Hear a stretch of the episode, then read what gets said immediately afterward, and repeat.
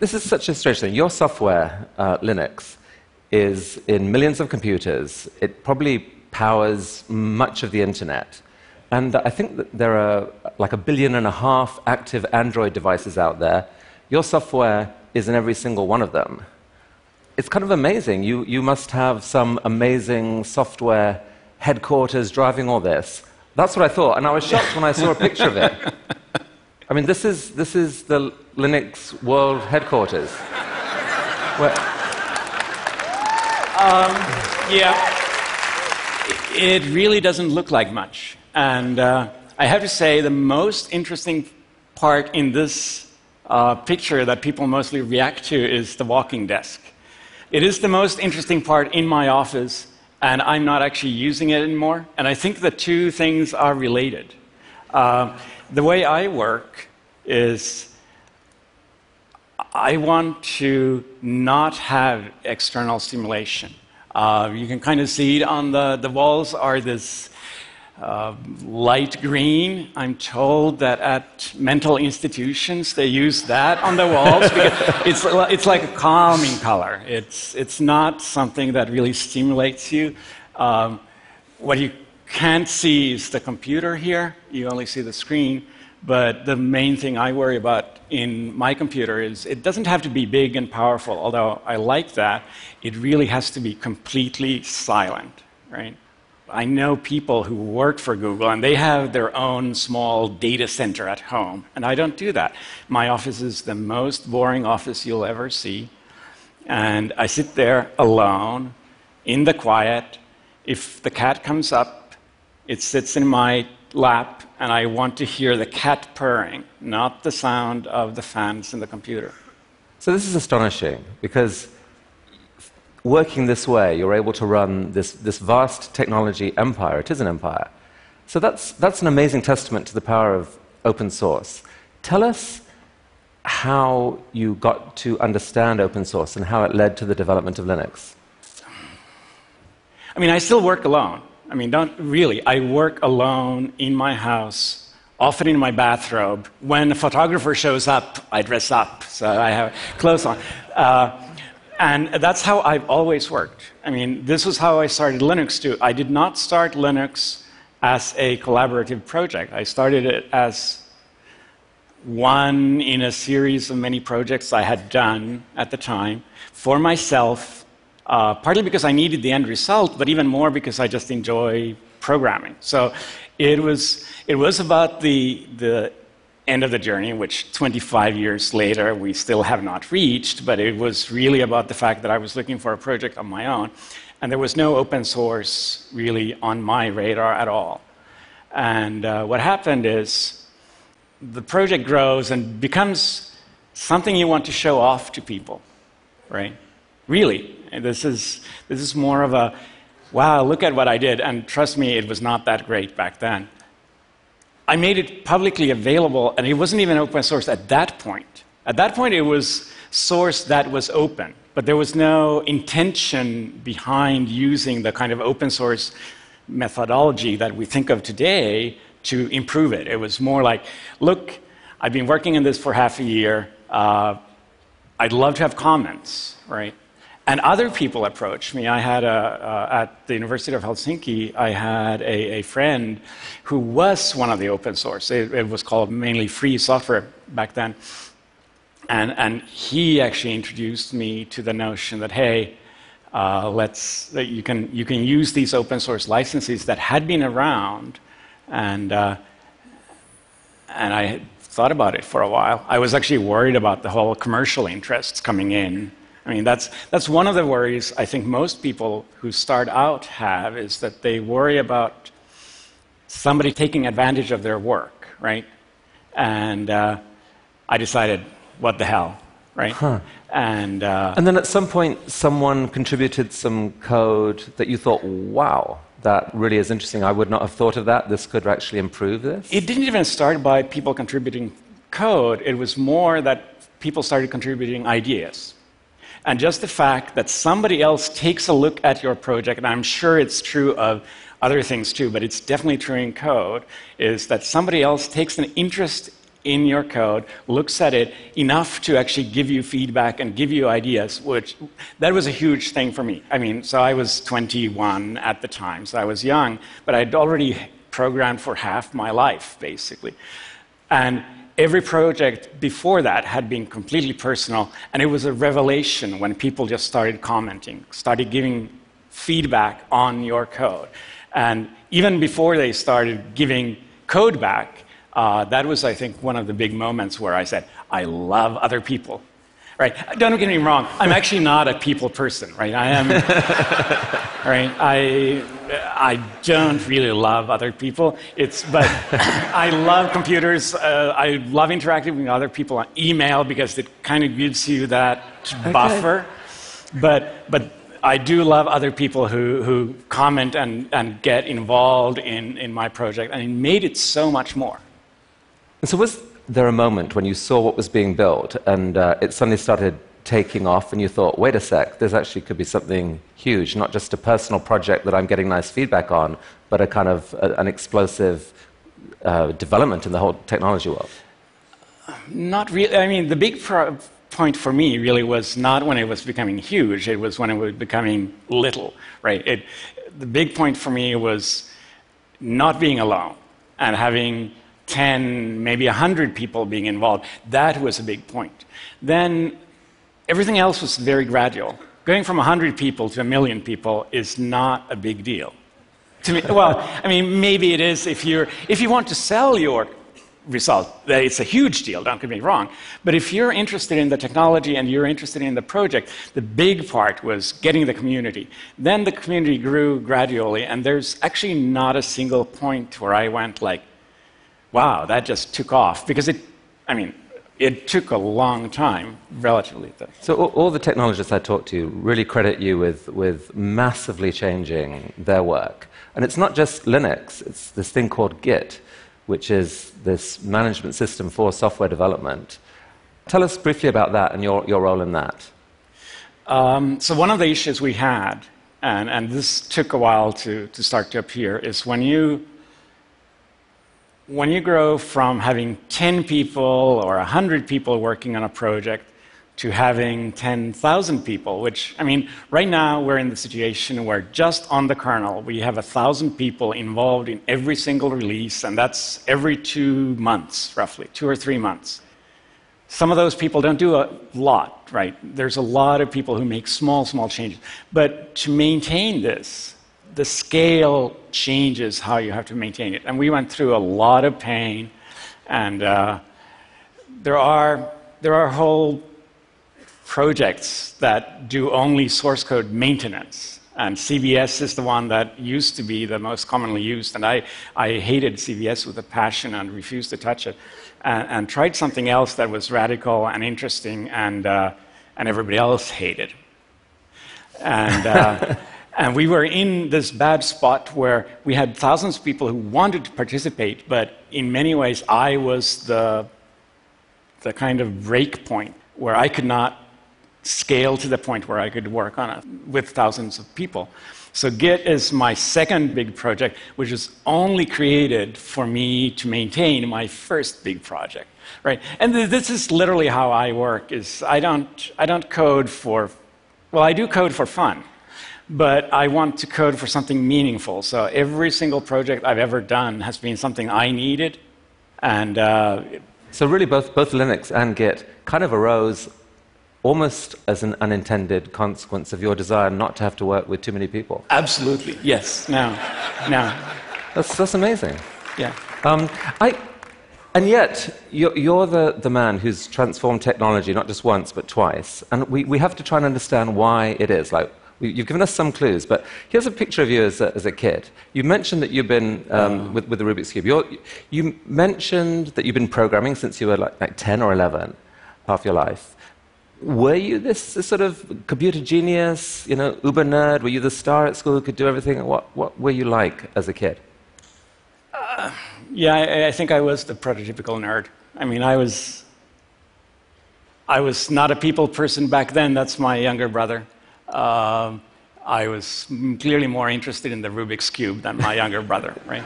Uh, my younger sister, who's not in the picture, uh, when we had family meetings, and it's not a huge family, but I have like a couple of cousins, she would prep me beforehand. Like before I stepped into the room, she would say, "Okay, that's so and so, right?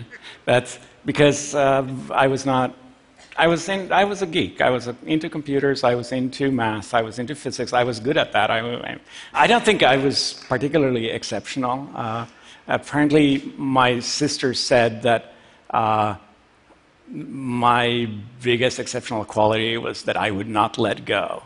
Right? I would just. Okay, so let's let's go there because that's interesting. You would not let go. So so that's not about being a geek and being smart. That's about being stubborn uh, that's about being stubborn. That's about like just saying, starting something and not saying, okay, I'm done, let's do something else. Look shiny.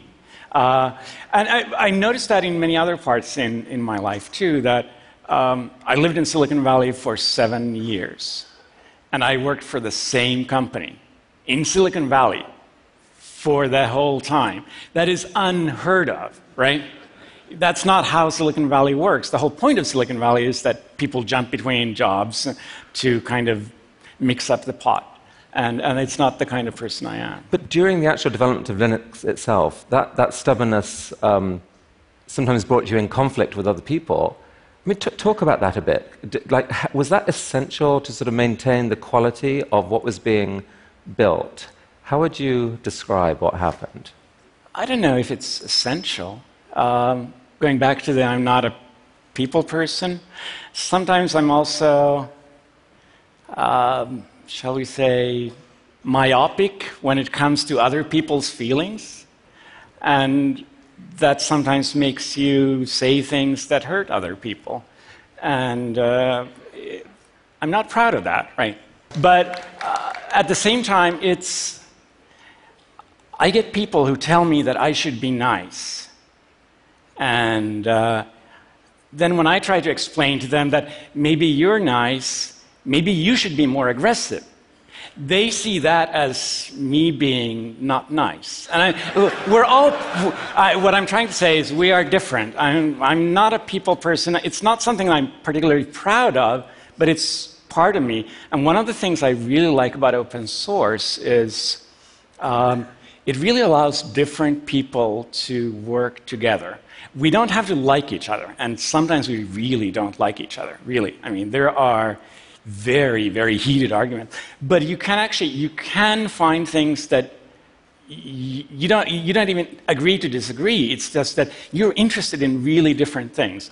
And, and coming back to the point where I said earlier that I was, I was afraid of commercial people taking advantage of your work, it turned out, and very quickly turned out, that those commercial people were lovely, lovely people, and they did all the things that I was not at all interested in hmm. doing, and they had completely different goals, and they used open source in ways that I just did not want to go, but because it was open source, they could do it, and it actually works really beautifully together. And I actually think it works the same way. You need to have the people people, the communicators, the, the warm and friendly people who are like really want to hug you and get you into the community. But that's not everybody, and that's not me, right? I care about the technology. There are people who care about the UI. I can't do UI to save my life. I mean, if I was stranded on, a, on an island and the only way to get off that island was to make a pretty UI, I'd die there. Right? so, so there's different kinds of people. And, and okay. I'm not making excuses, I'm trying to explain. But, now, when we talked last week, though, you talked about some, some other trait that, uh, that you had, which I found really interesting. Right. It's this idea called taste. And I, have just got a couple of images here. Now, apparently, oh. I think this is an example of not yes. particularly good taste in code. And, and, um, and this one is better taste, which, as one can immediately see. What is the difference between these two? So, this is uh, how many here are actually have coded, right? Oh my goodness. Okay. So, I guarantee you, everybody who raised their hand, they have done what's called a singly linked list.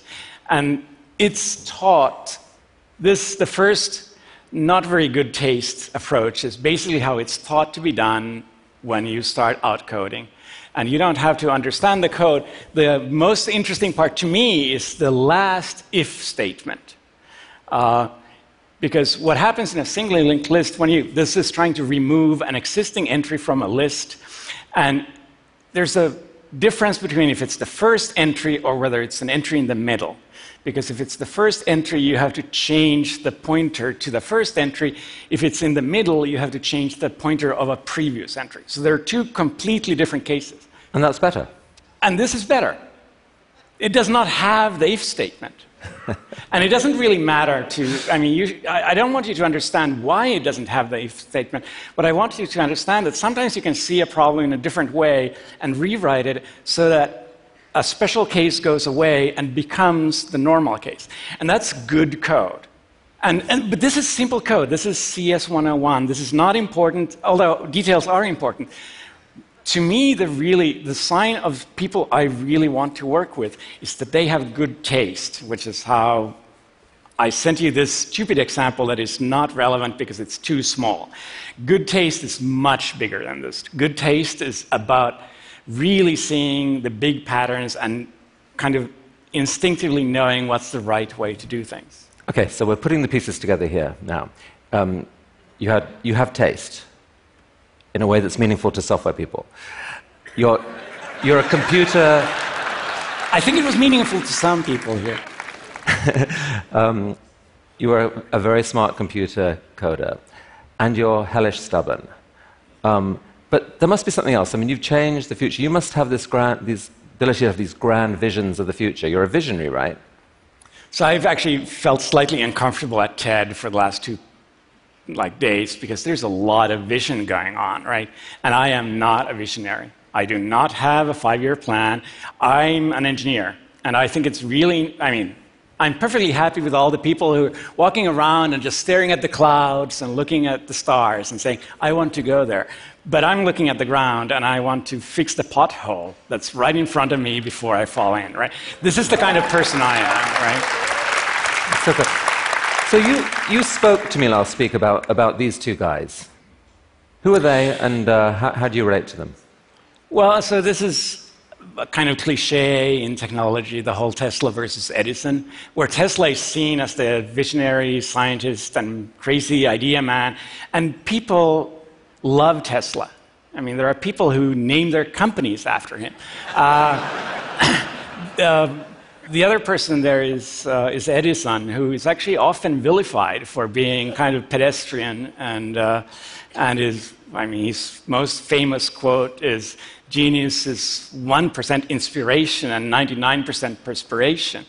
And I'm in the Edison camp, even if people don't always like him, because if you actually compare the two, Tesla has kind of this mind grab these days, but who actually changed the world? Uh, Edison um, may not have been a nice person. He did a lot of things. He, he was maybe not so intellectual, not so visionary, uh, but uh, I think I'm more of an Edison than a Tesla. So our, our, theme at TED this week is, is dreams, big, bold, audacious dreams. You're, you're really the antidote I'm, to that. I'm, I'm trying to dial it down a bit, yes. It's good. we, we embrace you, we embrace you. Okay. Um, companies like Google and many others have made arguably like billions of dollars out of your software. Does that piss you off? No. No, I mean, it, it doesn't piss me off for several reasons. And one of them is I'm doing fine, right? I'm really doing fine. Uh, but the other reason is, I mean, without doing the whole open source and really letting go thing, Linux would never have been what it is. And I, it, it's, it's broad experiences. I don't really enjoy public talking, but at the same time, this is an experience. Trust me, right? Uh, so there's a lot of things going on that makes me uh, a very happy man and, and thinking I did the right choices. Is the open source idea, and this is, I think we'll end here, is, is the open source idea fully realized now in the world? Or is there more that it could go? Are there more things that it could do? So I'm of two minds there. Uh, I think one reason open source works so well in, in code is that at the end of the day, code tends to be somewhat black and white. There's often a fairly good way to decide this is done correctly and this is not done well, right? code either works or it doesn't, which means that there's less room for arguments. And we have arguments despite this, right?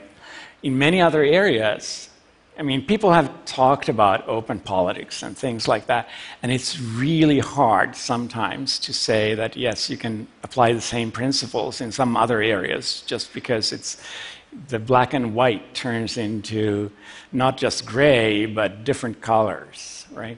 So, obviously, open source in, in science is making a comeback. Science was there first, but then science ended up being pretty close with very expensive journals and some of, some of that going on. And, and open source is making a comeback in science with things like arXiv and, and, uh, and open journals. Uh, Wikipedia changed the world too, right? So there are other examples. I'm sure there are more to come. But, but I'm not saying but you're, you're not a visionary, and so it's not up to you to name them. No. it's up to you guys to make them, right? Exactly. Linus Torvalds, thank you for Linux. Um, thank you for the internet. Thank you for all those Android coins. Thank you for coming here to TED and revealing so much of yourself. Thank you. Thank you. That was really, really.